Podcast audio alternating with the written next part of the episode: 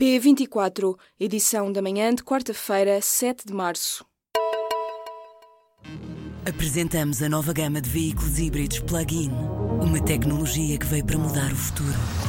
BMW iPerformance.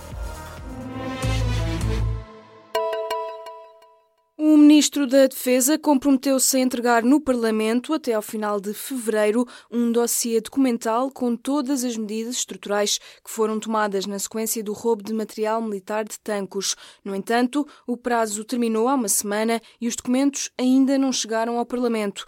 Ao público, um assessor do Ministro disse que o dossiê está em preparação, no entanto, não revelou quando é que o mesmo será entregue na Comissão Parlamentar de Defesa. O assessor jurídico do Benfica fazia questão de estar a par não só de todos os processos que envolviam o Clube da Luz, mas também dos que envolviam os rivais Sporting e Futebol Clube do Porto. Essas informações seriam recolhidas através de três funcionários judiciais. Um deles foi detido nesta terça-feira, bem como Paulo Gonçalves, braço direito do presidente Luís Filipe Vieira. Os dois serão presentes na tarde desta quarta-feira a um juiz de instrução de Lisboa para aplicação das respectivas medidas de coação.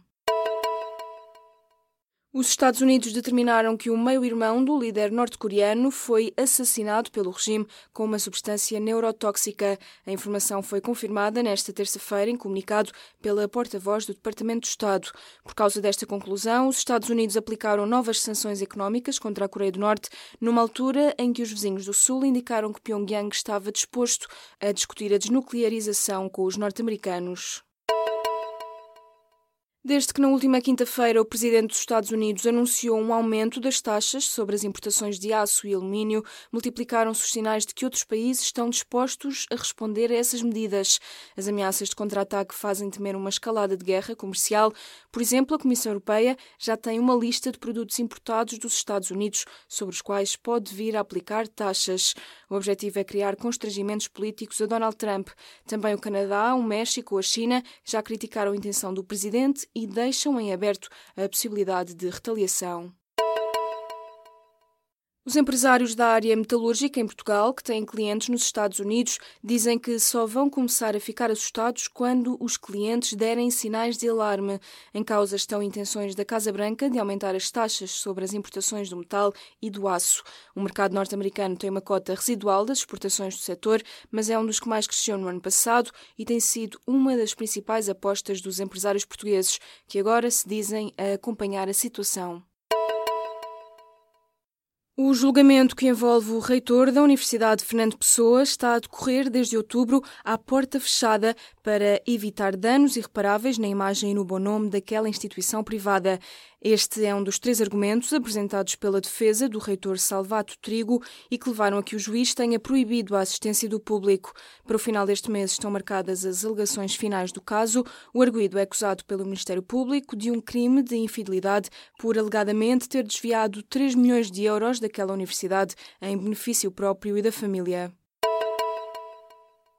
As queixas contra polícias atingiram, no ano passado, o valor mais alto dos últimos quatro anos. De acordo com dados revelados pela Inspeção-Geral da Administração Interna, este organismo recebeu 770 queixas contra a atuação das forças de segurança. As denúncias visam sobretudo a PSP, a GNR e os Serviços Estrangeiros e Fronteiras, e em mais de metade dos casos chegaram através de queixas de cidadãos. Os genes podem ajudar a determinar a hora da morte de um indivíduo. Foi a esta conclusão que chegou uma equipa de cientistas, que inclui cinco portugueses. O objetivo era perceber como é que os tecidos do corpo humano reagiam depois da morte.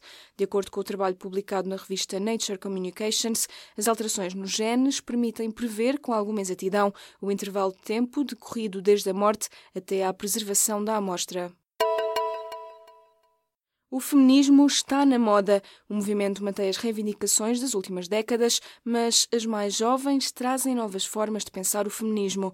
O público falou com mulheres de várias idades, com várias experiências de ativismo, sobre como vivem este momento de mediatização das reivindicações dos direitos das mulheres. Para Manuela Tavares, autora da tese de doutoramento Feminismos em Portugal, este movimento está em erupção. Leia a reportagem completa no site do público. Nevões, tornados e até chuva com congelação é o cenário que se vai manter nos próximos dias. De acordo com o Instituto Português do Mar e da Atmosfera, a partir desta quarta-feira, a chuva forte vai voltar a Portugal continental e ilhas. Prevê-se um agravamento do estado do tempo, com um aumento da agitação marítima. Também o vento vai aumentar de intensidade, esperando-se que atinja rajadas até 110 km/h nas terras altas.